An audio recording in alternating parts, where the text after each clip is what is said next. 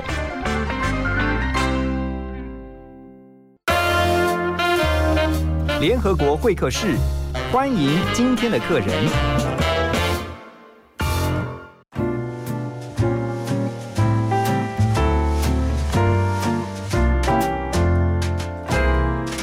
八点三十二分，欢迎回到幸福联合国。今天在联合国会客室啊，我们要一起带着听众朋友们来关心最近大家都非常呃担忧也好，或者说会啊、关切也好的一件事情啊，就是从元旦一月一号开始啊，美国的这个含有莱克多巴胺的猪肉，呃，是不是就进来了呢？还有呢，如果真的进口了，那含有这个来剂的美国猪肉。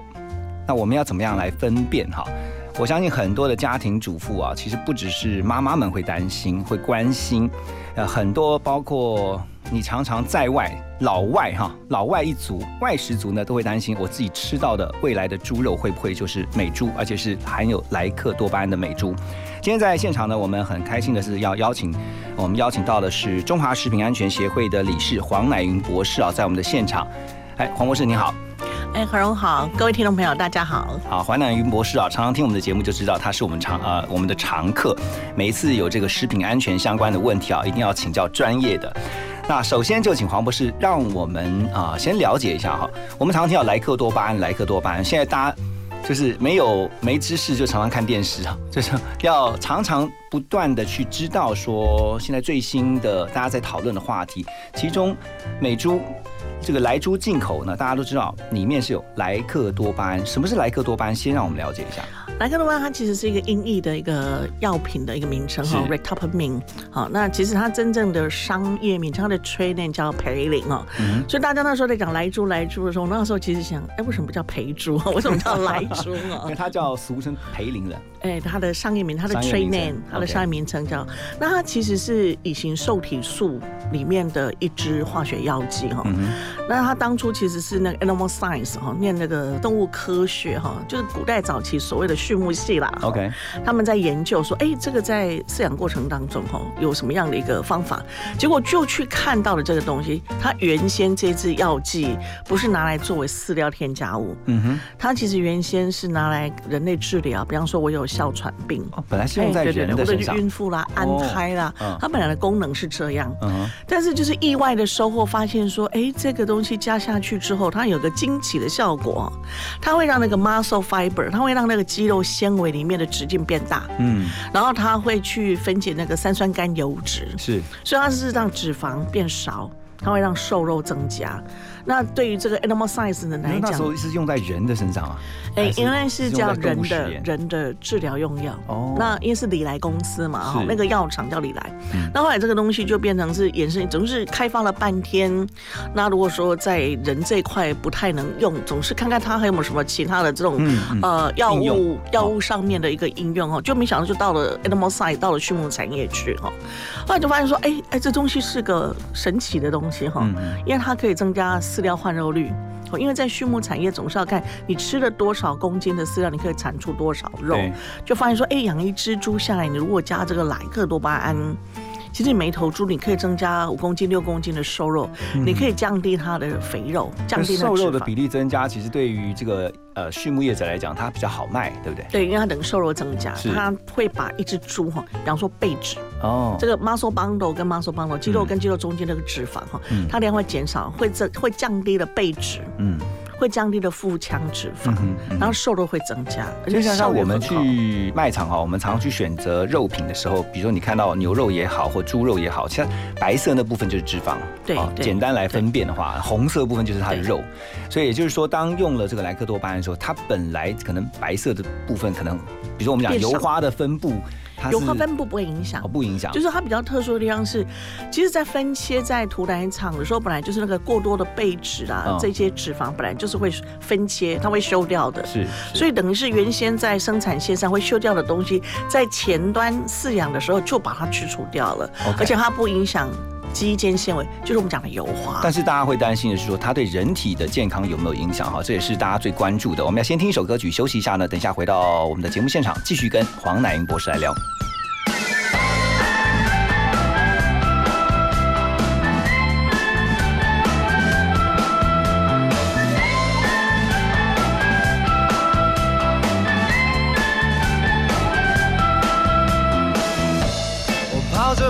双脚也慢慢累了，沿途的风景也渐渐的看腻了。想去出发前，热的鞋还是很热，外面的风越吹越来越冷，世界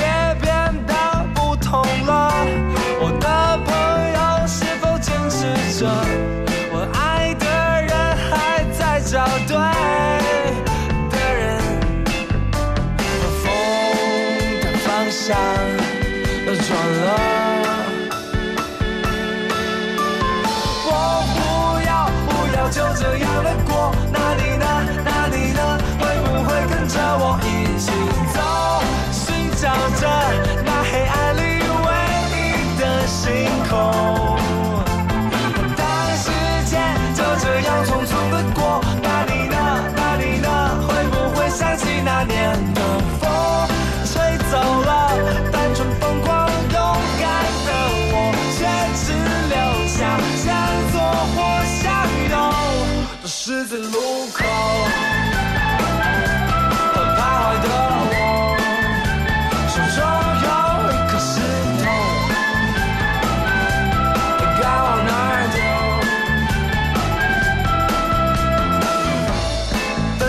一颗子弹藏在脑中，有好多想法却又说不出口。难道是为了忧愁说着忧愁，喝一口就想要变得成熟？世界真的不同了吗？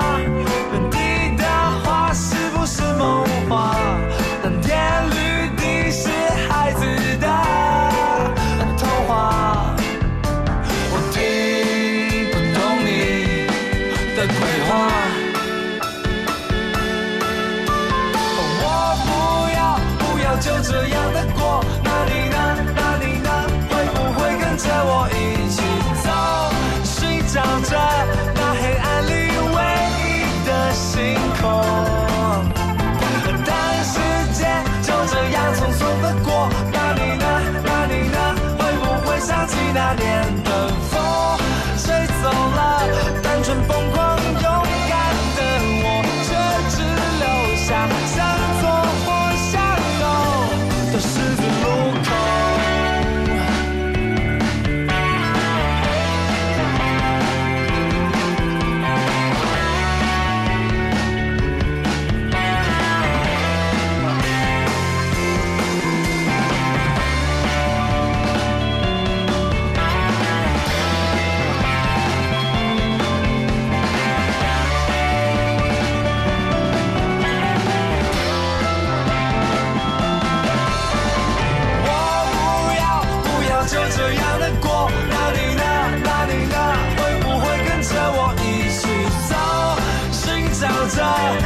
沙漠唯一的绿洲？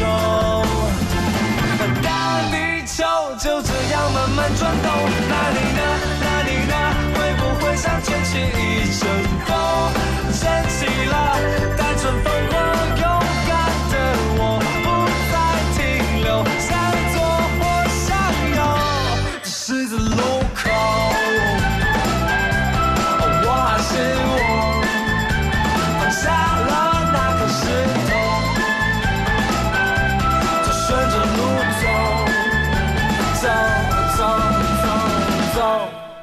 好，听完了宇宙人的这首歌曲啊，那你呢？呃，回到我们幸福联合国的会客室现场，早上的八点四十一分，在我们现场和我们一起来关心来猪的是黄乃云博士。博士，呃，继续来告诉我们一下，因为我现在在看很多网络上面也帮大家做了一些整理啊，比如美国来猪的这个懒人包。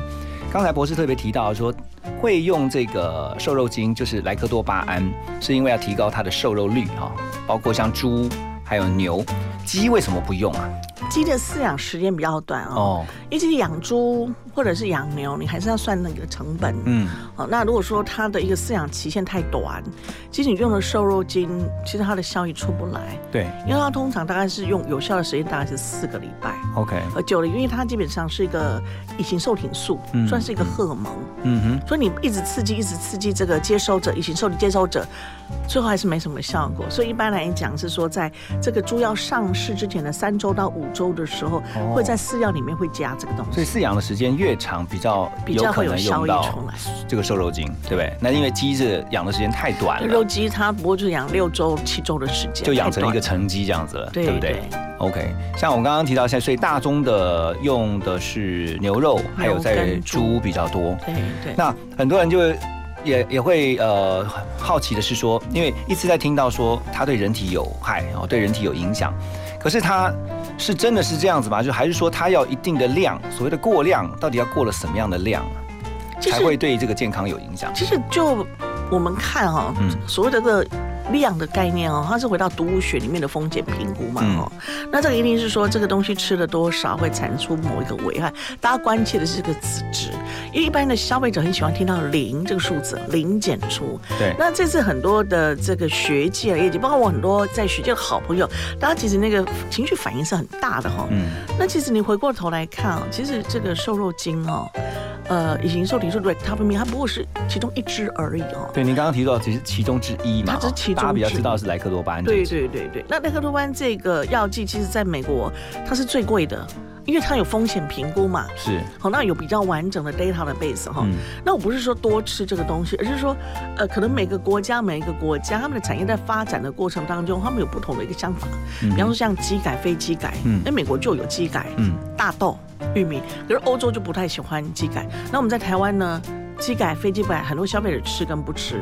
如果说它有一个科学上的数据，好，那基本上我觉得也不是说完全就把主在。可是很重要的一个概念是，消费者绝对有知的权利。嗯，好，那要吃多少？如果按照目前我们在科学上看到的数据哈，像这个掌心大就一百公克哈，OK，这个两个掌心大大概就是两百公克，嗯，这个两百公克的猪排，嗯。那你要每天吃个二十几片，OK，连续吃一天要吃二十几片，对对对，连续你要吃很多天，那你当然就出事了。对，可是，在毒物学里面，我们有一个概念叫做 凡事都有毒，喝水，嗯，水大家可能会普遍认为是蛮健康、嗯也蛮安全的东西哦。哎，你不要那个供水系统里面有铅什么什么的，对，否则的话，基本上你只要是量在控制的范围之内，它不会有太大的危害。可是，就如同很多人也不喜欢吃防腐剂呀。很多人也不喜欢去吃这个食物里面的添加物，比方说那个甜味剂太多啊，小朋友吃太甜了，显得好动儿啊，或者是说有人也会觉得说这个东西其实是一个不太人道的东西，是，因为对动物来讲，它吃的很容易紧迫，嗯，因为对动物来讲，它其实也会产生类似这种心悸啦，然后神经兮兮的，那你就不要。很多人的文化跟价值观，它可能是在一个 size 之上，另外别的议题跟观念。所以希望就是不要过量，这个是一个原则。对对对，过量就会安全的，就会危险。对对。然后现在是安全这个事情来讲，有所谓的 common concept 上面，在观念上，在思维上，在文化上，我们到底觉得它安不安全？另外一个是 science 上的安全。OK，好，等一下回到我们的节目现场哈，继续要请教黄博士的，就是说，那如果真的吃了，那刚刚讲说。维持啊一个原则，真的是不要过量哈。但人体有没有办法代谢出这些？如果吃进到人体当中的这些瘦肉精啊，莱克多巴胺的，那也担心自己对健康上面呢会不会有一些啊不良的影响哈。等一下我们继续回来跟黄博士请教，马上回来。幸福最用心，广告最好听。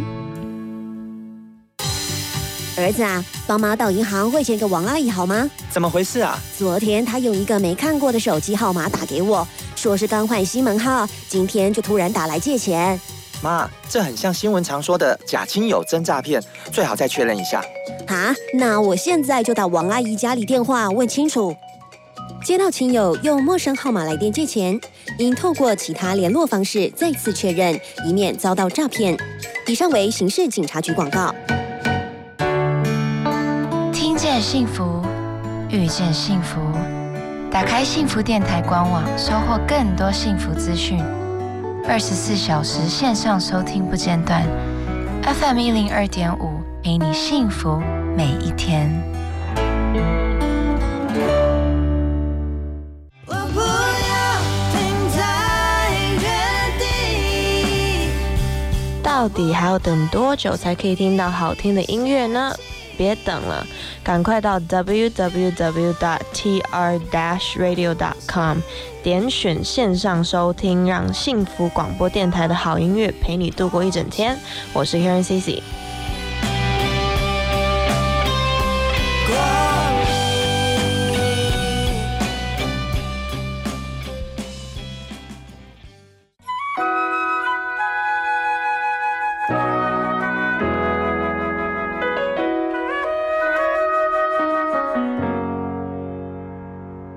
我会永远相信最后一片落叶，无论什么时间，东风藏在眉心。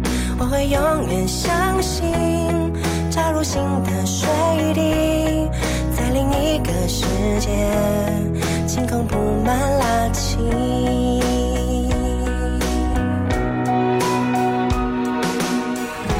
总是得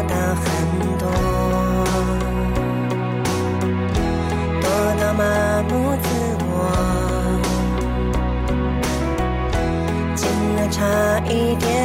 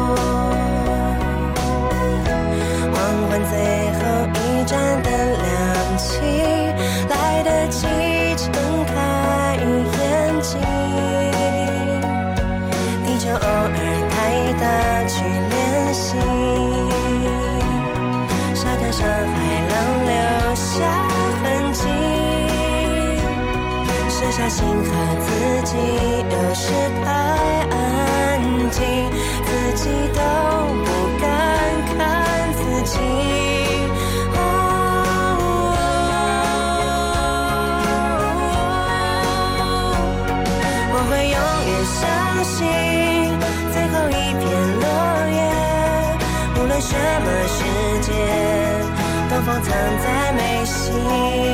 我会永远相信，加入新的水滴，在另一个世界，晴空布满拉青。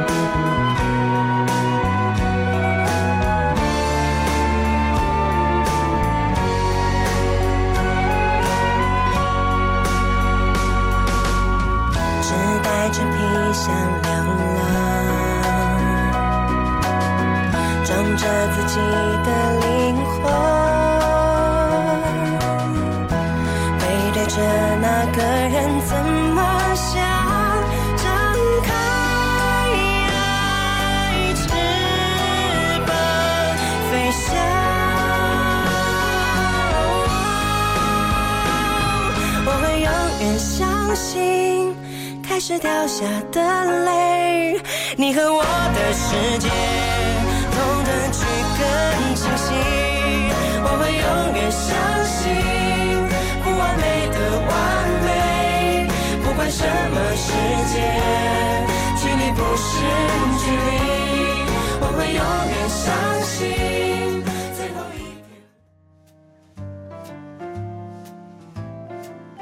我们继续啊，和我们在现场的来宾黄乃云博士来聊莱克多巴胺这个美猪哈，大家都非常呃关心的是说，未来会不会有一天自己吃到了这个美国的莱猪？那刚才也提到了，其实透过一些我们刚刚私下聊天也说，其实政府也在。想民众会担心什么，所以他们做了一些应应的措施啊，包括现在这个标章。今天我看博士也带来，就是呃，大家在新闻媒体上面也常常会看到哈，就是也公布出来了，有两个嘛，主要是两个，一个是来自卫福部的，那另外一个是农委会的。对，没错。哦，请博士来这个告诉我们一下哈，这个认证，这个标章。因为其实现在是中央政府跟地方政府，大家都在想怎么为消费者把关，让消费者可以容易辨识哦。嗯。坦白讲，现在标章是真的是满天飞哈。对。然后我们是鼓励大家说，哎，可以多认识一下每一个。标章后面的故事哈，那这个是农委会的标章哈。那最近也有新闻说，哎呀，去有经有多少家申请的这个标章，有去做查核哈，那有一些可能就被刷掉了。哎，你不可以用这个标章。所以从这些新闻报道的文字语言里面，我们可以听到，哎，其实有在做查证。OK，好，那这个有人在帮你做查证，总是比盲目的去外面买好哈。那这张标章是在网络上面自己可以下载下来的哈。那你会选择哪一张？那这个农委会的，因为我一直相信。说有时候消费者走不到后场去，嗯，有时候消费者走不到工厂里面去。那如果有另外一个第三公证单位，或者是有政府在帮你做把关，那我觉得这是一个很好的选择方式。对，因为特别是每天都要买菜的家庭主妇妈妈们啊，因为大部分当然是妈妈来到家庭这个菜市场去买菜啊。啊，当然有分传统市场，还有就是现代化的现代化的这个量贩店卖场啊。这两个假设都是这个肉品来源的话，那在这两个地方买猪肉的话，我是你会怎么提醒？呃，如果说今天在量贩店跟超市哈，嗯，其实包括传统市场也是哈，因为我看到不是只有政府的标章，现在包括很多的地方都还会一个。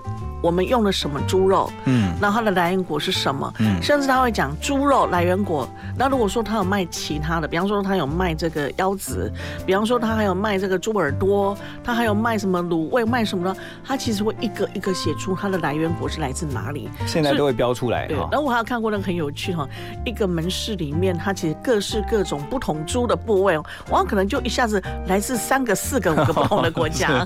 所以我自己也常常去卖场我大部分是去。卖场不是去传统市场，那因为时间上的方便的关系，所以就会去卖场。我也会真会看一下它的这个肉品的来源啊，比如说有澳洲，叫如果以买牛的话，就是有澳洲来的，澳洲牛、新西兰、加拿大，还有就是加拿大的或者是美国的。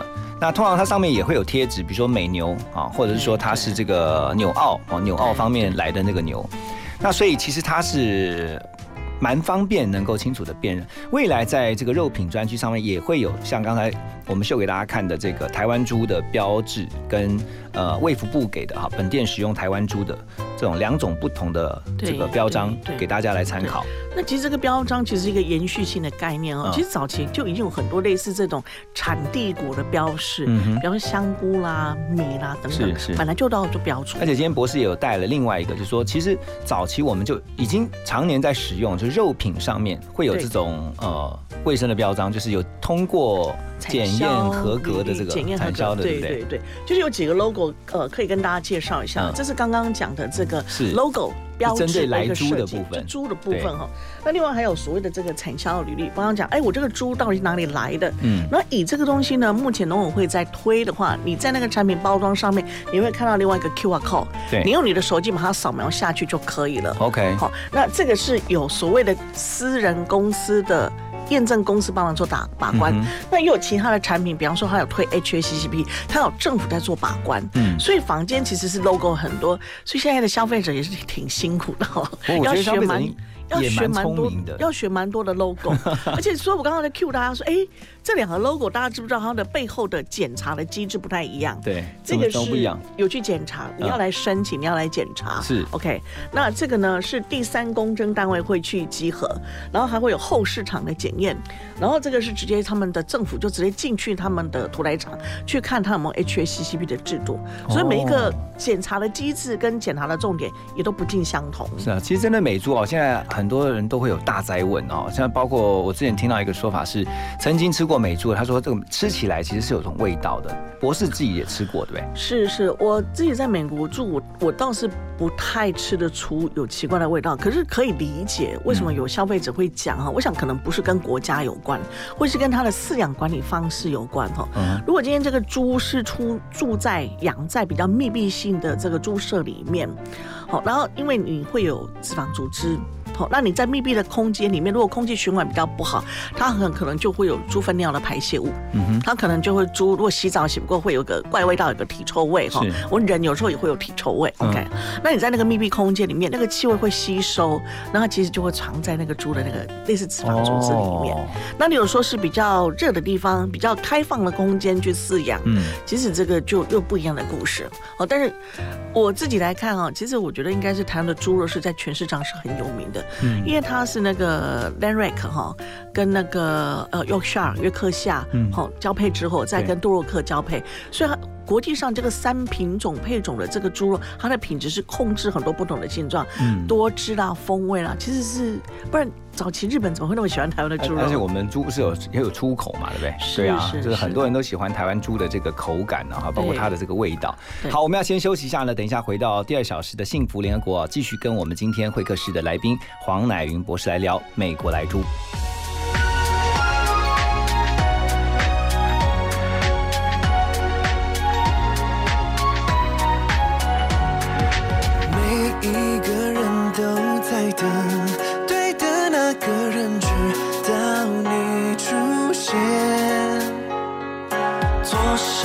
时光机器，再回头去看看，我就在这里。樱花盛开的季节，不应该再有谁紧闭着双眼。牵着手，我们一起。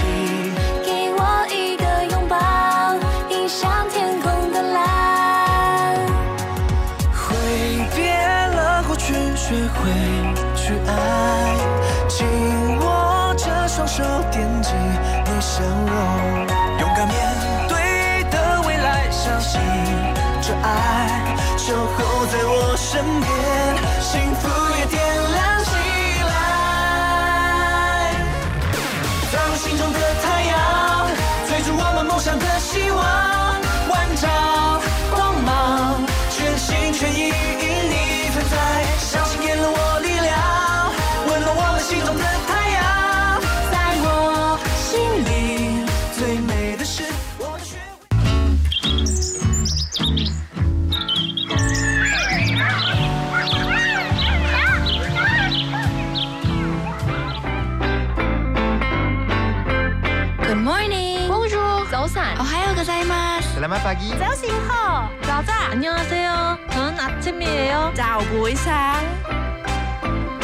早安，欢迎加入幸福联合国，让你的视野更开阔。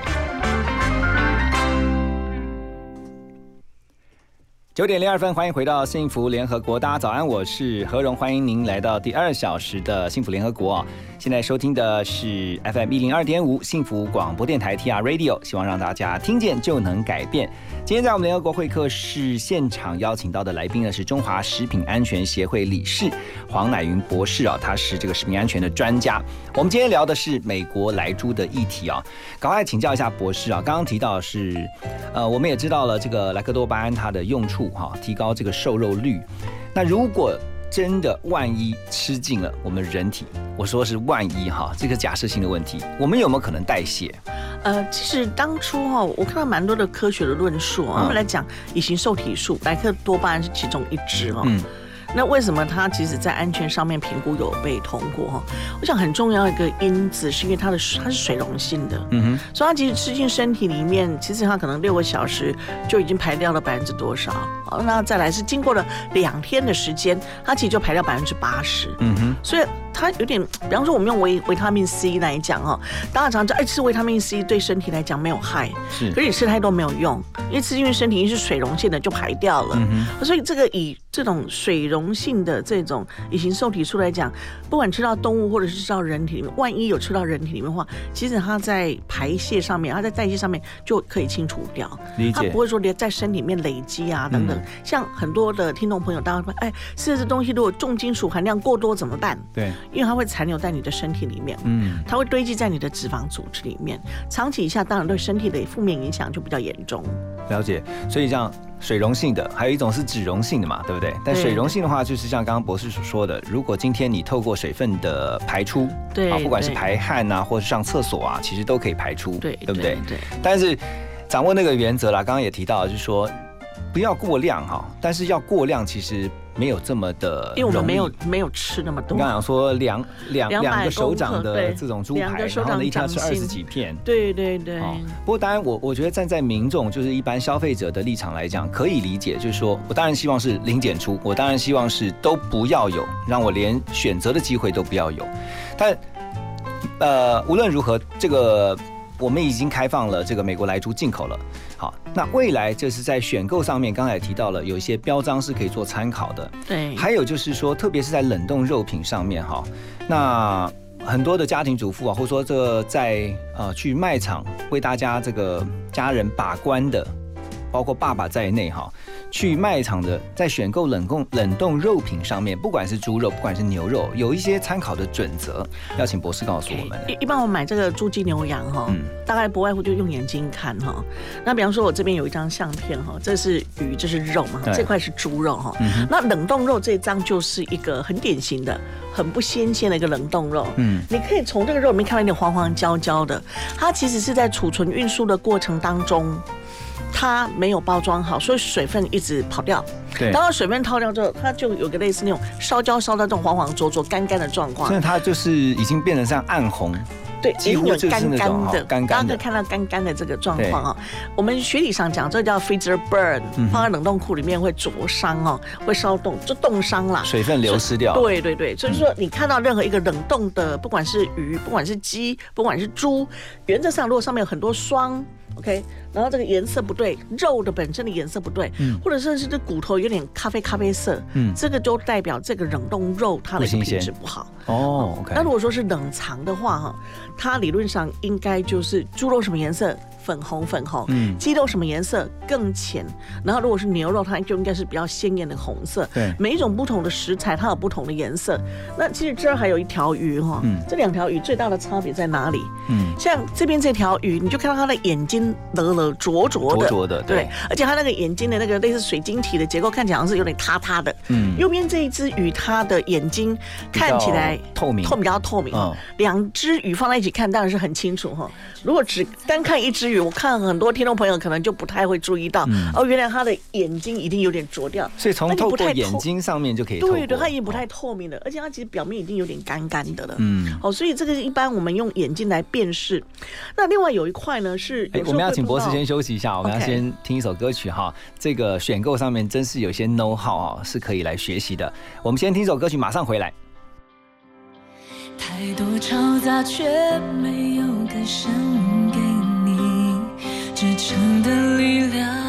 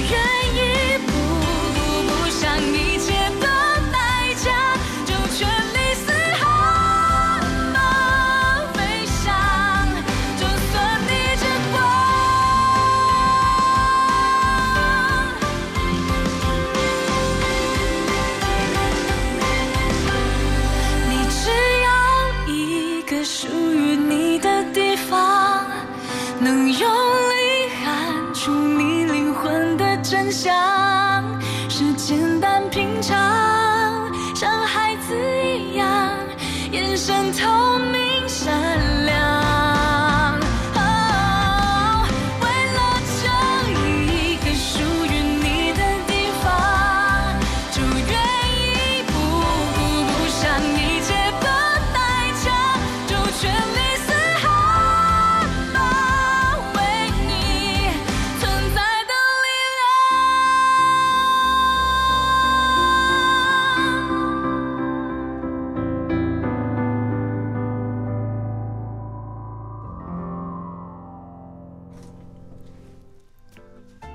好，欢迎大家继续回到幸福联合国，早上的九点十分了，在我们的现场是中华食品安全协会的黄乃云博士啊，他也是这个协会的理事啊，常年呢为这个食品安全在把关。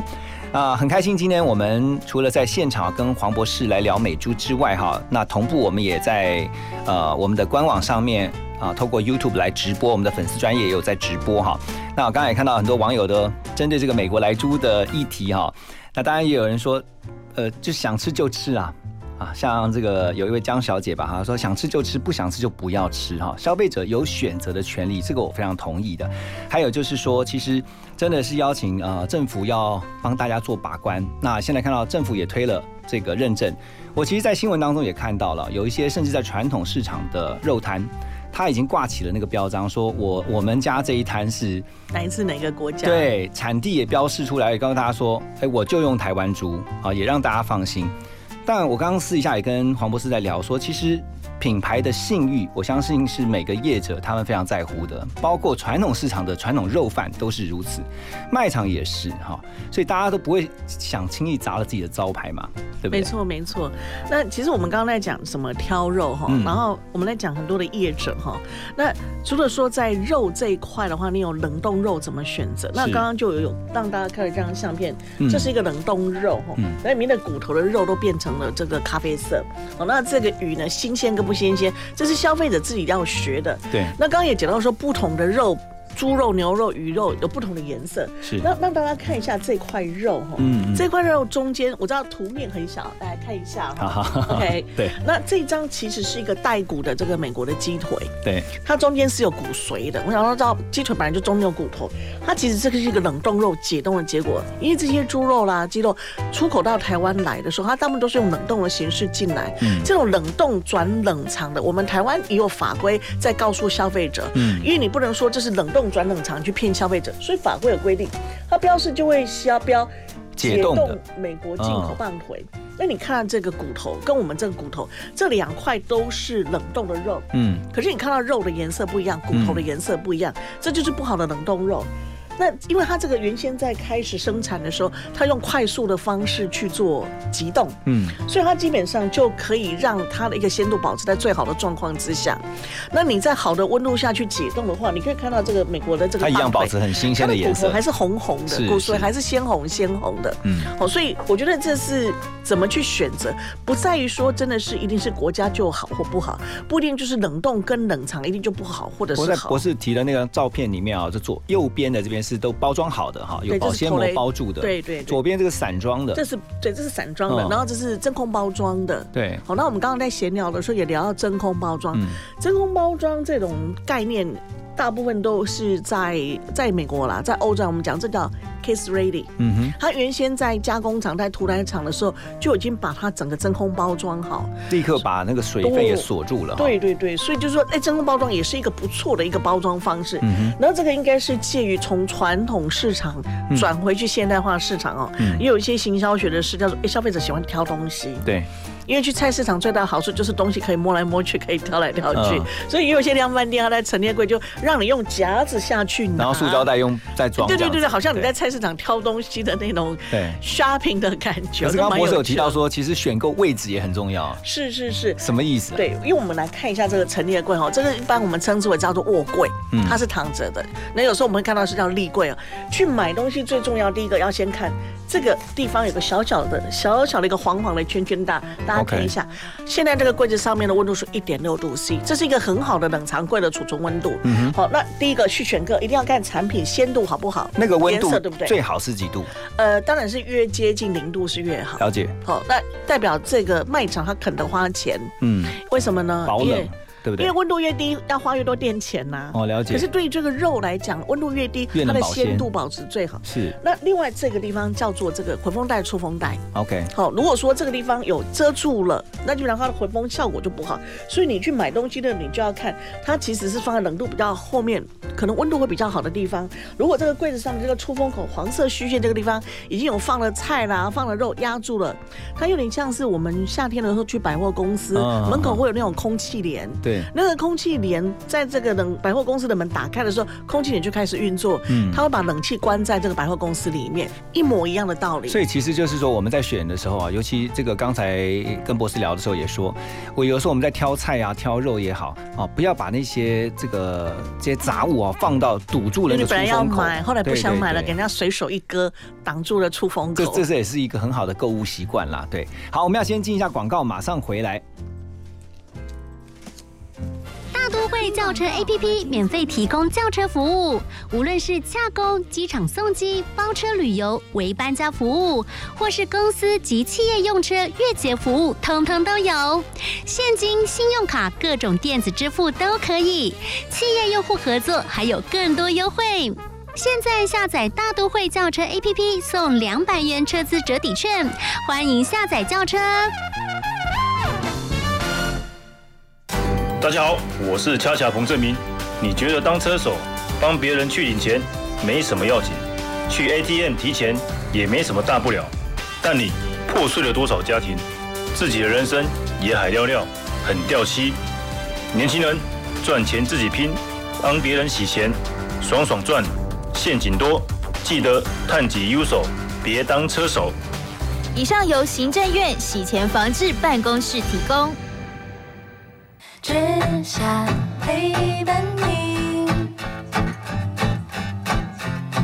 嗨，大家好，我是吴宗宪。好音乐、好消息都在幸福广播电台，收听幸福，让幸福守护你。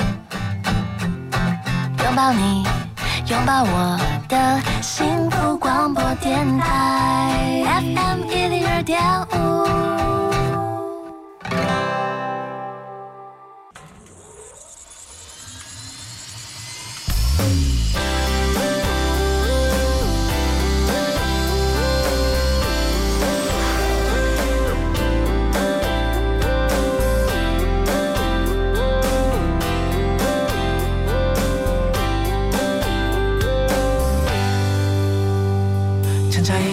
的词句，茉莉花开的香气，闭上眼回到过去。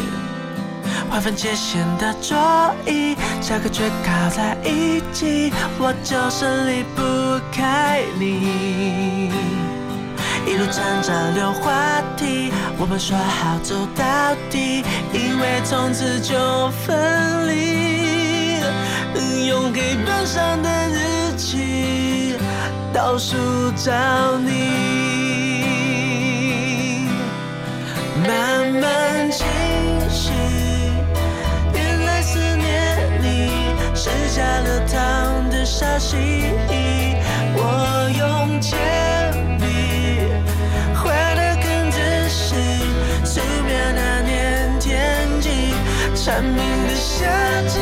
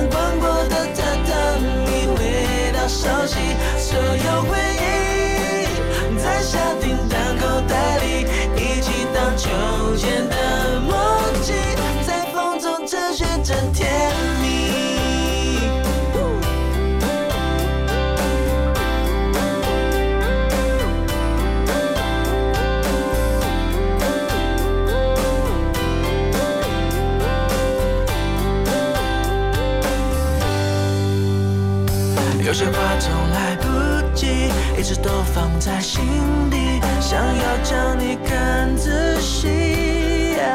啊，但错失过的你已经离去。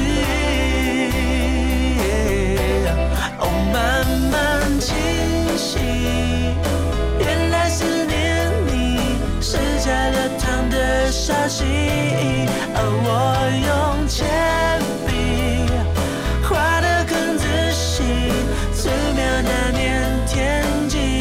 蝉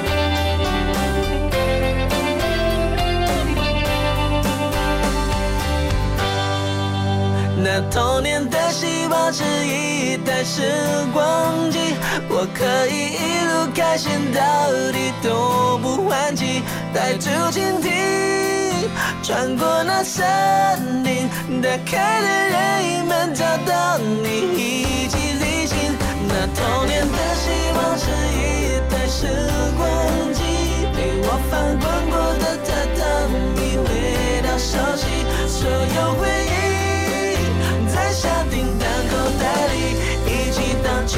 秋千的默契，在风中持续着甜蜜，哦，持续着甜蜜，哦，持续着甜蜜，哦，持续着甜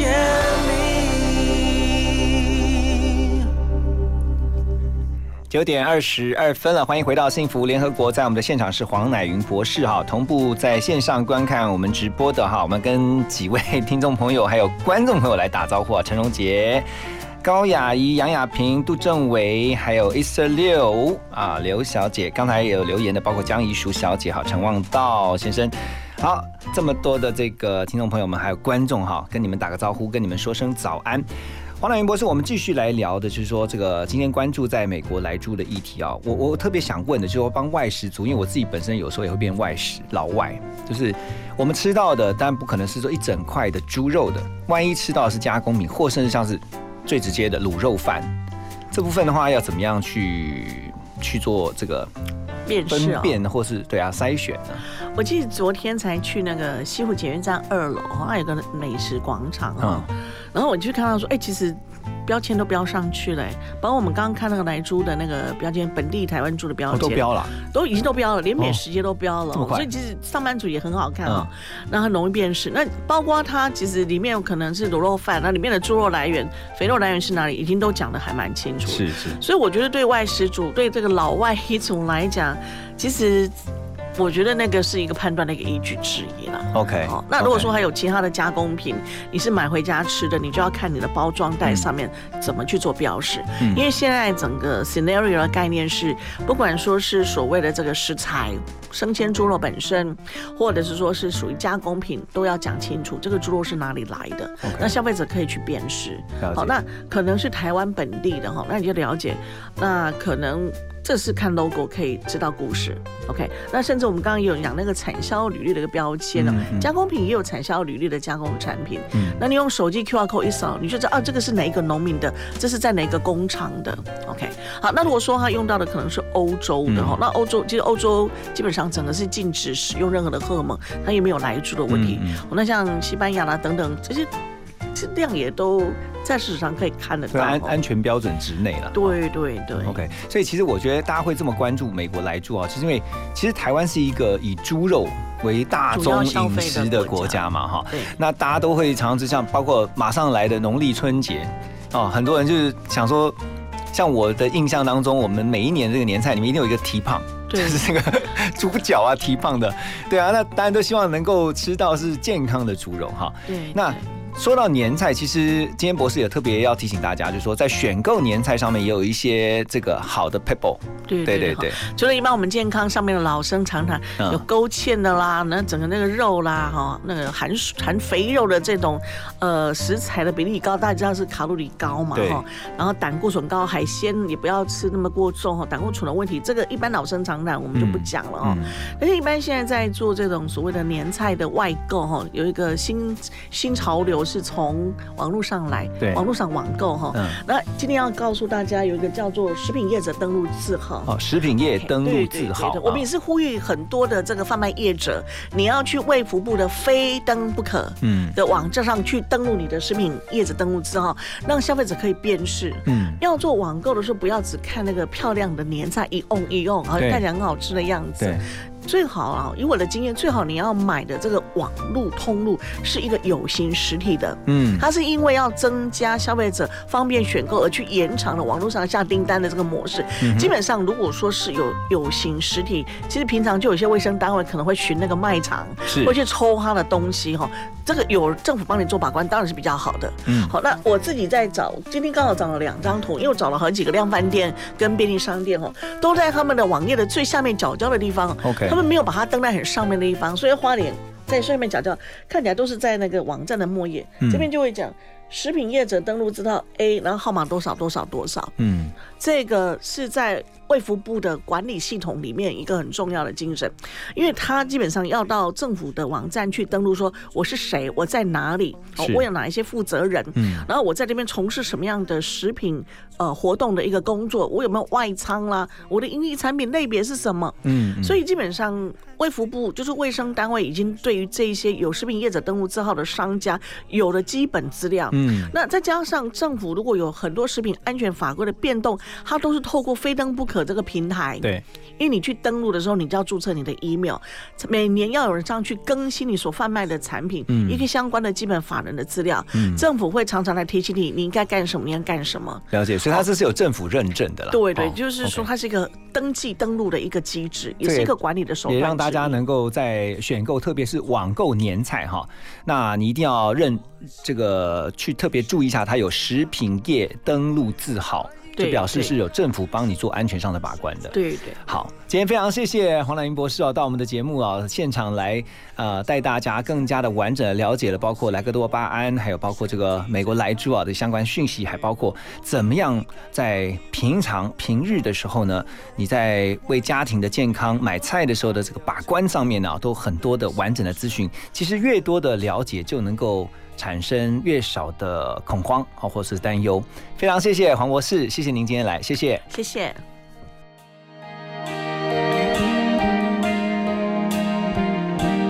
我不怕为你吃亏，多苦的工作也愿意奉陪。我只怕熬夜太累，错过了我们明天的约会。我不怕满脸汗水，盖一个属于我们的堡垒。我只怕感冒的我尝不到你为我做的菜有多浪费。不要你陪我喝药水，也不要成为你负累。倘若爱你，怎能让你和一个病人颈椎，眼睁睁陪着我受罪？我希望身体健康，因为我答应我要让你生活的十全十美。海誓山盟倒不如保重，别叫你牵累。我希望身体健康，因为我不愿意看到你为了我担心流泪。万一你比我还要憔悴，怎能享受爱的滋味？我也曾把我光阴浪费，甚至莽撞到视死如归。却因为爱上了你，才开始渴望长命百岁。我希望身体健康，因为我答应过要让你生活的十全十美。爱是山盟，倒，不如保重，别叫你牵累。我希望身体健康，因为我不愿意看到你为了我担心流泪。万一你比我还要憔悴，怎能享受爱的滋味？健康虽然那天昏地黑你会看着我安睡抱着你为我盖的棉被让我感动到流泪。